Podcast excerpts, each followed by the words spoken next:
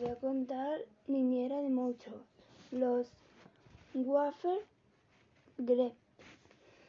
Es una niña que le pregunta a su padre que si existen los monstruos. Los padres dicen que no lo sabe.